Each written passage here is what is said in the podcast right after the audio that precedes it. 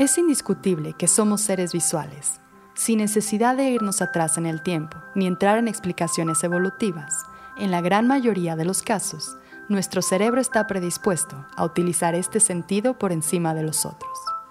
Múltiples estudios han demostrado que somos capaces de retener un mayor porcentaje de información cuando la obtenemos a través de la vista. Es bastante lógico, pues todo el día nuestra mente trabaja en decodificar qué es lo que tenemos frente a nosotros. Es por eso que la fotografía se ha convertido en una herramienta clave para documentar, difundir y crear conciencia sobre lo que sucede en nuestro planeta. Con el fin de capturar el espectáculo que ofrece la naturaleza, una serie de fotógrafos dedican sus vidas a retratar cautivantes paisajes y escenas del entorno. Estas fotografías logran evidenciar la grandeza del planeta, pero también se han convertido en pruebas que demuestran cambios relevantes que suceden en el ambiente. Yo soy María González Delgado y esto es Vigilante. Esto es Vigilante y queremos cambiar las cosas. Somos un medio informativo que busca difundir la verdad en temas relacionados a la crisis ambiental que vivimos en México y el mundo. Queremos alcanzar la lucidez y crear conciencia en todos los niveles. Ya es hora de que nos hagamos responsables. Hoy exploraremos el trabajo detrás de la fotografía ambiental. Nuestro invitado de hoy es una ventana al inicio de todo gran fotógrafo. Con tan solo 23 años de edad, el mexicano Edgar Canales comienza a ser reconocido por su impresionante trabajo fotográfico. Edgar cuenta con un elemento primordial que comparten todos los grandes fotógrafos y fotógrafas de naturaleza, una verdadera sed de aventura y grandes dotes de explorador. Así es como comenzó su recorrido en el mundo de la fotografía. Hace cuatro años que mi papá me, invitó a un viaje en México, me dijo, oye, vámonos a, las Barrancas del Cobre en, México. Y pues yo le dije, órale, va y me dijo, tráete, tráete tu cámara. Era una Sony Alpha 37, creo, una pues de, mediana gama, digamos. Y, y, yo ya desde antes, obviamente también traía este, este amor y esta pasión por la, por la naturaleza muy fuerte. O sea, yo desde pequeñito era de los niños que veían un bicho y en lugar de correr, este, iban por él y lo agarraban y así, o sea, un poco pues chistoso, ¿no? En ese sentido. Y en ese viaje, mi papá traía una cámara mucho más, digamos, de mejor calibre y yo traje la mía. Y en ese viaje específicamente empecé a descubrir eh, todo lo, que, lo que es la fotografía. Mi papá me enseñó a usar el, el modo manual de mi cámara, porque pues todos normalmente utilizamos el, el automático, ¿no? Que, que, no tiene nada de malo ni nada. Pero cuando descubrí el modo, modo manual dije, wow, o sea, lo, lo que puedo hacer con, pues, con una cámara es, es increíble y qué mejor que, que combinarlo capturando y fotografiando lo que más, de las cosas que más me gustan en, en, la, en la vida, que es la naturaleza, los animales, los paisajes. Y entonces fue en este viaje a las Barrancas del Cobre que dije, esto es algo que me encanta. Y de ahí empezó a crecer cada vez más la, pues esta pasión por la, por la fotografía que tengo. La fotografía es una práctica cada vez más común entre las personas. Los avances tecnológicos que continúan permeando nuestra vida cotidiana han facilitado el acceso a cámaras de todo tipo. Es casi un hecho que si cuentas con un teléfono móvil, es muy probable que cuentes con una cámara. Esto sin hablar de la exigencia de las redes sociales de retratar todo lo que sucede en nuestras vidas. Pero es la sensibilidad al detalle lo que hace que unas fotografías sobresalgan del resto. Cuando esto se junta con una gran pasión, una buena cámara, un poco de técnica y mucha dedicación, puede llegar a grandes resultados. Como que todo se dio muy, muy orgánico. Nunca dije, ah, esto puede ser algo en lo que, en lo que sea bueno. O sea, como que siempre, y, yo creo que siempre lo voy a hacer, lo voy a hacer más por amor al arte que por como diciendo así de que ah, creo que cada vez soy mejor y así. Evidentemente pues con el tiempo vas mejorando y aprendes más de teoría y aprendes a usar tu cámara mejor y todo. Pero fue, más que nada, siempre ha sido por, o sea, mi, ojo es lo que, ahora sí que lo que uso para, para, para componer y para tomar mis fotos. Y creo que también es muy importante no solo el, pues el, el talento nato que puedes tener, sino la dedicación y el amor que le tengas a, capturar pues una, una, foto. Yo te puedo decir que sí, soy, soy bueno o, puede que me consideren bueno tomando fotos en la naturaleza o buceando o lo que sea, pero mándame a tomar fotos, no sé, haciendo fotografía de, calle o de retrato o algo así, y puede que no sea igual de, pues de bueno que, porque toma las, mismas fotos, porque no es algo que realmente me apasiona tanto. Entonces, este, creo que mi ojo y mi pasión y mi amor por la, por la naturaleza me ayudan mucho a poder contar las, pues, las historias y tomar las fotos que, que tomo cuando estoy al aire libre. Sí me considero fotógrafo, pero también me considero, por ejemplo, un buzo que lleva su cámara o un este, este, escalador, porque también escalo, que lleva su cámara, ¿no? O sea, como que no siempre me, considero como, como un fotógrafo como, como tal, sino que, que, en todas estas actividades que, que, hago, por, pues por, no, por un poco de coincidencia, tengo mi cámara y, y, aprovecho para tomar todas estas, pues estas fotografías.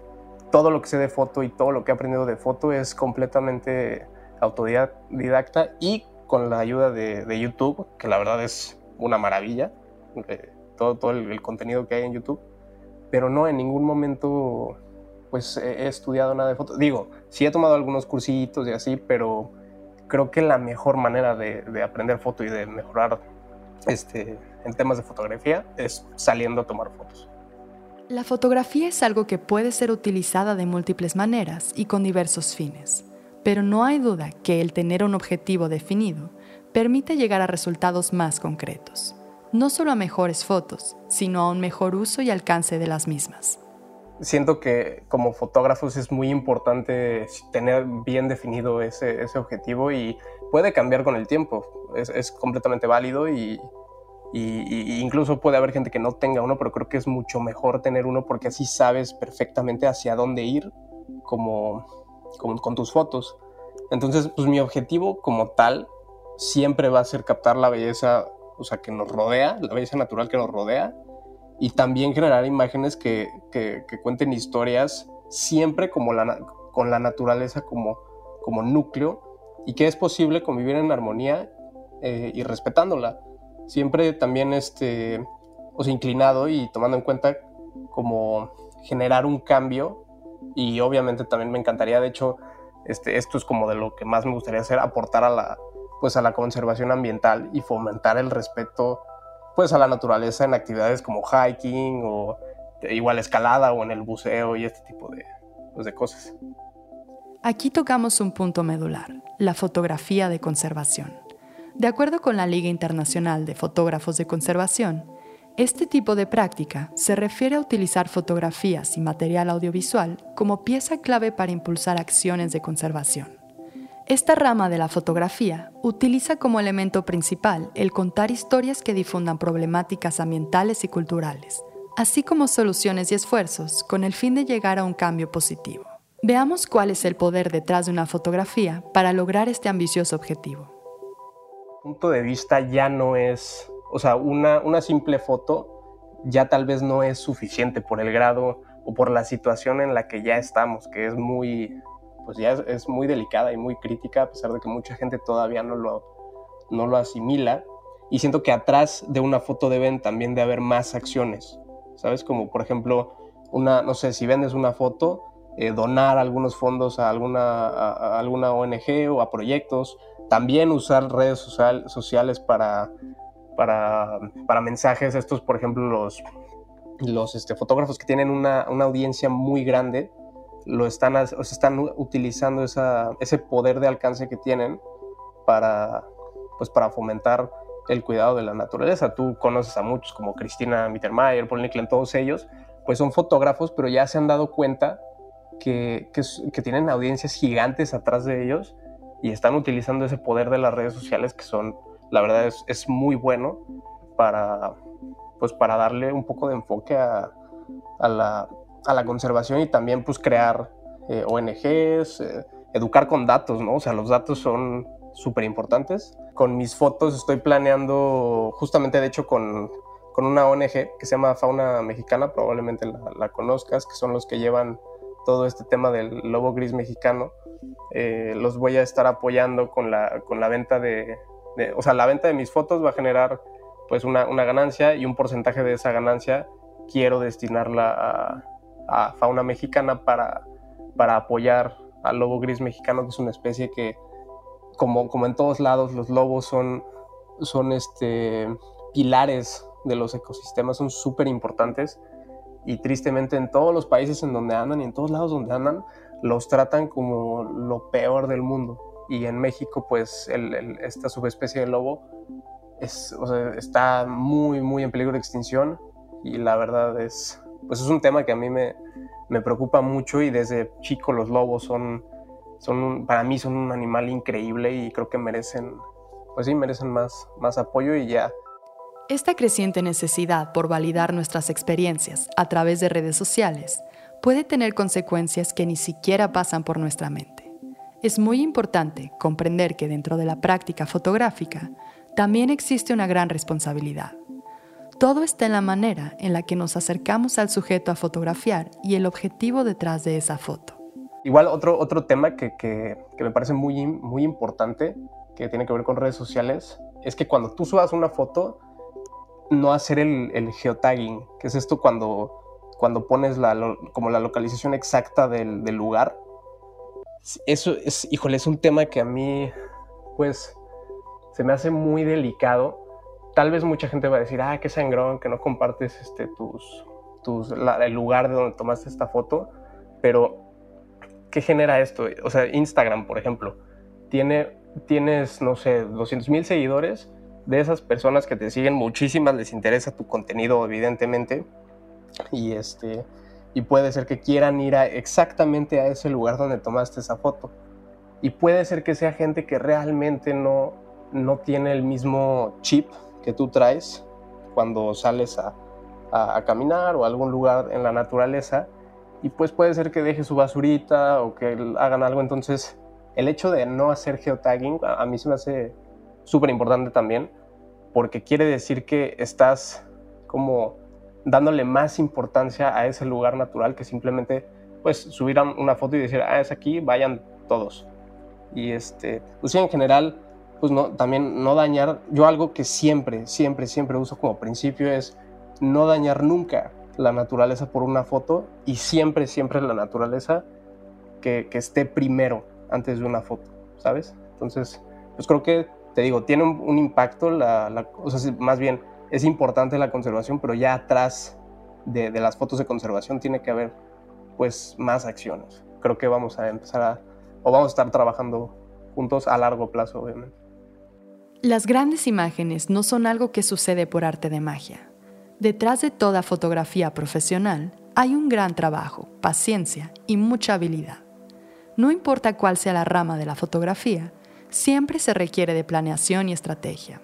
Cada fotógrafo tiene su proceso creativo y su manera de buscar transmitir mensajes o emociones a través de su trabajo. Bueno, yo, yo lo, lo veo como dos maneras. Una es cuando sí hay una planeación y dices, ok, quiero ir a este lugar porque me interesan, no sé, estos paisajes o quiero ir a fotografiar a estos animales o este fenómeno natural y hay una, un, un interés eh, real por ir a algo, o sea, por ir a ese lugar en específico, por algo en específico, ¿no? Este, entonces, bueno, de ahí empieza todo. Digo que quiero ir a, este lado y empiezo yo. Yo uso mucho Google Earth, por ejemplo, y Google Maps para, para hacer scouting, como de, lugares o de alguna locación. Este, por ejemplo, pongo el, Street View, que es muy bueno porque pues, es como si estuvieras ahí. Y, y con eso me ayudo a decir, ok, esta composición se podría, me gusta así, o la luz sale de este lado. Por ejemplo, en el teléfono igual hay muchas apps que ayudan a ver por dónde sale el sol, dónde se mete, dónde va a estar la Vía Láctea, por ejemplo, si va a haber luna llena, si no va a haber luna. Entonces, el proceso de scouteo es, o de scouting es, es así, ¿no? Como que te metes al, lugar que te gusta y ves como, posibles composiciones, dices, ah, esta montaña me gusta cómo se ve desde aquí y así. Y este, y lo, o sea, luego de eso, pues ya planeas el viaje, la expedición, lo que quieras, y luego ya estando ahí, yo normalmente lo que hago es llegar horas antes al lugar para poder este, yo tomo normalmente las fotos al amanecer o al atardecer porque es cuando hay la mejor luz. Llego, no sé, una hora antes del, del amanecer o del atardecer y ahí estoy, pues pruebo composiciones, como si me gusta este primer plano, el, el, el fondo. Y ya después dejo mi tripié o, preparo mi cámara y pues espero y, y empiezo a, tomar fotos cuando digo, ok, este es el buen momento, esta es la, la buena luz este, y bueno, ya que tengo la foto, obviamente después pues las paso a mi compu, hago una selección, las edito, todas las retoco.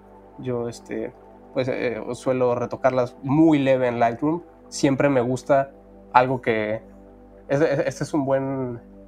Es una buena frase que, que muchos fotógrafos usamos que entre, entre mejor te pueda quedar la foto en la cámara, es, este, es como o sea, de que ya la hiciste. Porque, porque cuando llegas y a Lightroom quieres editar de más, como que, pues ya, desde mi punto de vista, como que, como que pierde esa esencia como natural. Entonces, este, yo entre mejor me quede la, la foto en cámara, es, es como, lo, como mi objetivo. Y ya después de, todo esto, pues ya lo publico. Y la otra manera, que sería también este, eh, o sea, la otra manera de, del proceso de, cómo llevo a mis fotos es completamente improvisado. O sea, sería en el lugar en el que estoy, veo algo o veo un, un, como una composición que me gusta o algún encuadre que me gusta y digo, aquí está la foto y, y pum, la tomo. Esas normalmente pues son, son como las más este, inesperadas, obviamente, pero hay veces que son las mejores, la verdad. Tengo muchas fotos que he tomado así de que, pues, por, o sea, segundos veo, veo algo que me gusta y la tomo y digo, wow, o sea, y, y, requiere mucha habilidad, mucha, la verdad, mucha, mucha agilidad, conocer tu cámara muy bien y hacerlo rápido porque si no se te va, o sea, se te va el momento. Tengo un ejemplo de una que fue completamente, completamente improvisada. Es una que tengo de un, este, de un arco iris que apareció en Bacalar, que, este, que tomé el año, hace dos años creo ya. Eh, estaba yo en, pues en la laguna y estaba, yo tenía mi cámara hacia donde estaba el atardecer y no se estaba viendo muy bien, no me encantaba la luz y la composición y como que se veía que quería empezar a llover. Y, de repente pues dije, no, pues no me encanta, me moví y de repente volteé atrás de mí y estaba este arco iris increíble en la laguna, sobre la laguna, y como que las nubes se pintaron muy rápido de naranja, bueno, como una naranjita muy suave, y, y, me, o sea, y con el tripié, incluso eh, puesto en la cámara, o sea, cargué la cámara y tomé la foto rápido, porque como que el arco iris estaba, pues estaba desapareciendo, y es una foto que ahorita a mí me fascina, y esa, por ejemplo, fue completamente improvisado, o sea, no, no, no la planeé antes y, fue así de, vi la, la, la, imagen, me encantó y la tomé. Esa es una como de improvisación, pero tengo otra que fue, digamos que fue un poquito de planeación, pero también fue muchísima eh, suerte y tal vez la imagen como tal no es así una excelente fotografía, digamos, pero a mí por lo, la historia que hay atrás es, pues la verdad es una de, de mis fotos favoritas y es una que tengo de un manatí. Esa es una de mis fotos favoritas, no solo por, por la imagen, sino por lo que hay atrás. Eh, antes de esa foto yo fui a... Esa foto la tomé en Xcalac, que es un lugar en... Es un pueblito en, en, la, la, península de Yucatán, en Quintana Roo. Mucha gente no tiene ni idea de que existe el pueblo, pero también es un parque eh, nacional, Parque Nacional de Arrecifes de Xcalac. Y fuimos a ese lugar, mi papá y yo específicamente para, ahí por ejemplo sí fue específicamente para fotografiar manatís, porque hay, hay muchos, y estuvimos buceando ahí varios días, hicimos cinco inmersiones y en ninguna encontramos un manatí, y, y le dije, oye, ¿por qué no nos echamos otra? Y, y checa, o sea, y, y, pues puede, puede ser que aparezca, ¿no? Y me dijo, órale, va. Y le dijimos al, al, al Dive Master, oye, la verdad, esta inmersión la queremos hacer específicamente para buscar al manatí. ¿Nos puedes echar la mano? Y me dijo, sí, perfecto. Es más, hasta cambió la localización. Este, súper bien, así de que enfocados completamente a, a buscar a, los manatís. Y chistoso porque estuvimos pues los 40, 45 minutos pues como efectivos de buceo buscando al manatí y no había nada. Y de repente, en la parada de seguridad, a unos, este, en, un como arenal, pues ya no tan profundo obviamente, nos, nos, nos avisa el, el, guía, oigan, allá hay un manatí, nos hace señas con las manos. No, hombre, en ese momento los dos así volteamos y efectivamente vemos un, pues un manatí joven este, y se nos empezó a acercar y, y muy chistoso porque la, la, guía, que es una excelente, excelente guía, lo atrajo, como que con movimientos de manos lo atrajo hacia nosotros y, fíjate que a, los animales marinos les da mucha, les dan mucha curiosidad las cámaras. Muchos sienten los, este, pues creo que las ondas electromagnéticas de los aparatos y se acercan. Entonces me vio a mí con la cámara, yo creo que le, dio mucha curiosidad y se acercó a mí y pues en ese momento, el momento duró, ¿qué te gusta? Un minuto dos minutos, eh, pero pues en ese momento logré tomar esa, esa foto y la verdad es un momento que, que nunca se me va a olvidar, o sea, la, la paz y la, gentileza que, emanan esos animales es, es, es, increíble, o sea, no se, puede, no se puede expresar. De hecho, llegó un momento en el que yo dejé de ver mi, lo que estaba tomando en mi cámara y, y, disfruté el momento, porque también eso es pues, algo importante de hacer como fotógrafo, a veces bajar un poquito la cámara y, y disfrutar lo que tienes enfrente. Pero yo creo que esa, esa foto, por lo que hay atrás y por la, por la tenacidad de querer encontrar a un manatí es una de mis, de mis favoritas. A veces dejo que, la gente también como que interprete un poquito a su manera mis fotos y que pues sientan, que cada quien sienta algo diferente o algo único cuando, cuando ve, ve una foto, porque alguien, no sé, en, una foto de, no sé, en la nieve, puede que diga, o sea, que sienta esa, no sé, sensación de, de soledad o de frío lo que quieras, o, y alguien puede que sienta una sensación de paz, no sé. Entonces, yo normalmente sí trato de, como de que plasmar algo eh, como, como yo lo vi o como yo lo siento, pero también creo que o sea, lo, lo, puedo dejar como a interpretación de la persona que, que, lo está viendo, ¿no? Siempre un, un, aspecto que a mí se me hace sumamente importante en la fotografía siempre es que que haya algo atrás de la foto, o sea, una historia, o, que cuentes algo, o que haga sentir algo en una foto, porque si, si falta eso, siento que una foto puede que sea un poquito, eh, no quiero decir vacía, pero que le falte algo, ¿no? Y, y una foto que tiene una historia atrás, o que cuenta algo, o que te hace sentir algo, es una foto que, que no solo la, la ves un segundo y la pasas, ¿no?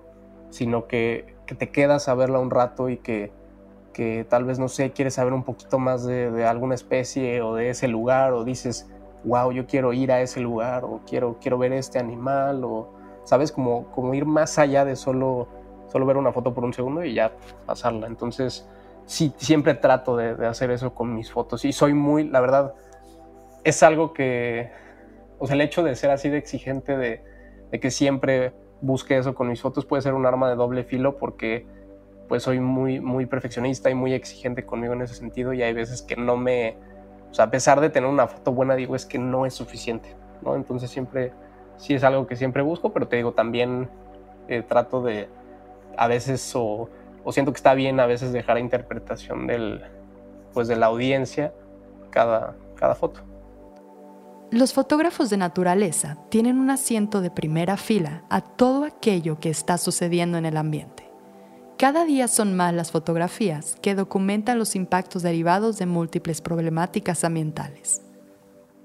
Sí, es algo que con lo que ya me encuentro o me topo pues casi en todos los lugares o todas las veces que salgo a tomar fotos y es algo que la verdad me parte el alma y, a la vez es también como un impulso o una, eh, no sé si llamarlo motivación como para seguir haciéndolo, ¿no? Porque sí, sí es algo bien fuerte y, seguramente lo has visto en el buceo, el, tema, pues, por ejemplo, del blanqueamiento de corales, vas a, todos te dicen que Cozumel es, por ejemplo, un lugar increíble o este, que el Caribe mexicano en sí tiene, tiene lugares increíbles para bucear y los ves y dices, híjole, pues así que digas que increíbles, pues ya no están por el tema, por ejemplo, de, blanqueamiento del coral y que ya son arrecifes casi sin vida y por ende pues ya no hay depredadores como tiburones y, pues cada vez se va perdiendo más y a mí sí me pega me pega muy muy gacho eso y pues sí ese puede ser un ejemplo. Igual pues por ejemplo en, lugares muy fríos o en las montañas los árboles cada vez hay un punto en donde los árboles dejan de, de crecer por, por, las condiciones y, se ve luego, luego cuando ves montañas llega un punto en donde eh, literalmente ya no hay árboles y se ve como una línea. Y pues los árboles en, estos lugares cada vez llegan a, a, ir más arriba porque los veranos son mucho más calientes y los inviernos son menos fríos y estos pues esta línea va cada vez subiendo, lo cual no debería de estar pasando. Igual, por ejemplo, los, pues, los glaciares, en, México tenemos algunos y uno se acaba de hecho de declarar pues ya extinto, que es el, que está en el, en el lista y pues sí es algo de verdad que a mí sí, a mí sí me, me afecta muchísimo. Y cuando va gente conmigo, incluso luego lo digo y hasta a veces les cae un poquito mal, digo, no soy intenso ni nada, pero como que lo comento. Y es como, pues no sé, feo porque la gente, pues a, la fecha siento que hay mucha indiferencia en ese sentido y como que te digo, hasta como que molesta que, que lo digas, pero ni siquiera ofendiendo ni nada, o sea, nada más contándolo. Y pues sí, pero sí, sí lo, lo he, visto. Ahora, así como casos pues de, de, impacto negativo, también hay varios casos de éxito, como por ejemplo Cabo Pulmo, es un ejemplazo en donde este, pues el, ecosistema se recuperó gracias a que los lugareños dijeron, este, se pusieron las pilas y, y lo, salvaron. Igual, por ejemplo, ahí en, Veracruz hay un, un, lugar muy famoso para bucear que se llama Plataforma Tiburón, que fui el año pasado y tengo de hecho algunas ahí fotos de, del lugar. Y es un arrecife artificial que era una, una plataforma petrolera y, este, y ahorita es un arrecife ya artificial y no sabes la cantidad de vida que hay. O sea, es, es increíble cómo incluso este arrecife artificial está más vivo que, o yo lo he visto más vivo que, que un arrecife natural. Pero, pues sí, sí, sí es, es muy triste. Sí lo, lo, veo en todos los lugares, no te voy a mentir, lo veo en todos los, los lugares que, a los que voy y, y sí, sí parte el alma, pero también te digo, es como un, poquito de, motivación como para seguir pues luchando y tratando de, hacer que la gente cada vez se dé más cuenta de, del, problema en el que estamos como, como especie y en el que estamos metiendo al, pues, al planeta y también a las otras especies. Por último, este asiento de primera fila también brinda un acercamiento único a grandes enseñanzas y mucha sabiduría que sobrepasa la perspectiva humana. Todo parece indicar que la foto es tan solo una parte de la experiencia que hay detrás de ella. Yo creo que lo que más me, llevo de, la naturaleza y de, la, convivencia que he tenido con, ella es que pues nuestra, no, está a nuestra disposición como se cree, ¿no? O sea, siento que el ser humano desde hace mucho tiempo cree que puede tomar lo que quiera de la naturaleza y del mundo natural, así sin importar nada, como si fuera suyo y pues no es así, desde mi punto de vista no es así y cada componente pues de la naturaleza es súper importante eh, por más insignificante que se vea. Todo está conectado y todo tiene un, pues una razón de ser y algo muy, muy importante y algo que, que me ha enseñado mucho estar en, en esta convivencia es que cuando salgo yo siempre me veo como un invitado, siempre me considero como pues sí, como, como si estuviera eh, siendo invitado a, este mundo natural. Y, cada vez, por ejemplo, que salgo de alguna inmersión en, el buceo, que regreso de algún hike o algo así, de verdad agradezco poder convivir y poder pues experimentar en primer plano estas experiencias pues, pues tan auténticas, ¿no? Y, y, pues que de verdad también vale la pena luchar por, por su conservación, porque de verdad, o sea, tenemos un mundo único, es, un planeta de verdad muy, muy bonito y, muy, pues su, esencia es muy, muy auténtica y, cada vez que salgo digo, wow, o sea, no, no hay vez en la que salga que no, que no regrese maravillado con lo que, por lo que nos rodea. Y pues sí, yo creo que eso es más que nada lo que, de lo que, o sea, lo que he aprendido a lo largo de los años con esta, con esta convivencia. Ahí lo tienen, la prueba de que la fotografía es una actividad que conlleva gran responsabilidad y que cuando se aborda de la manera adecuada puede ser un arma muy poderosa para la lucha de la conservación. No se pierdan el trabajo de Edgar Canales y sobre todo, cuando vean sus fotografías en grandes proyectos, no olviden que fuimos testigos de los inicios de un gran talento. Agradecemos la participación de Edgar Canales para la realización de este episodio. Escucha nuestro podcast todos los miércoles en Spotify, Apple Podcast o tu plataforma favorita y encuéntranos en nuestras redes sociales como vigilante-bio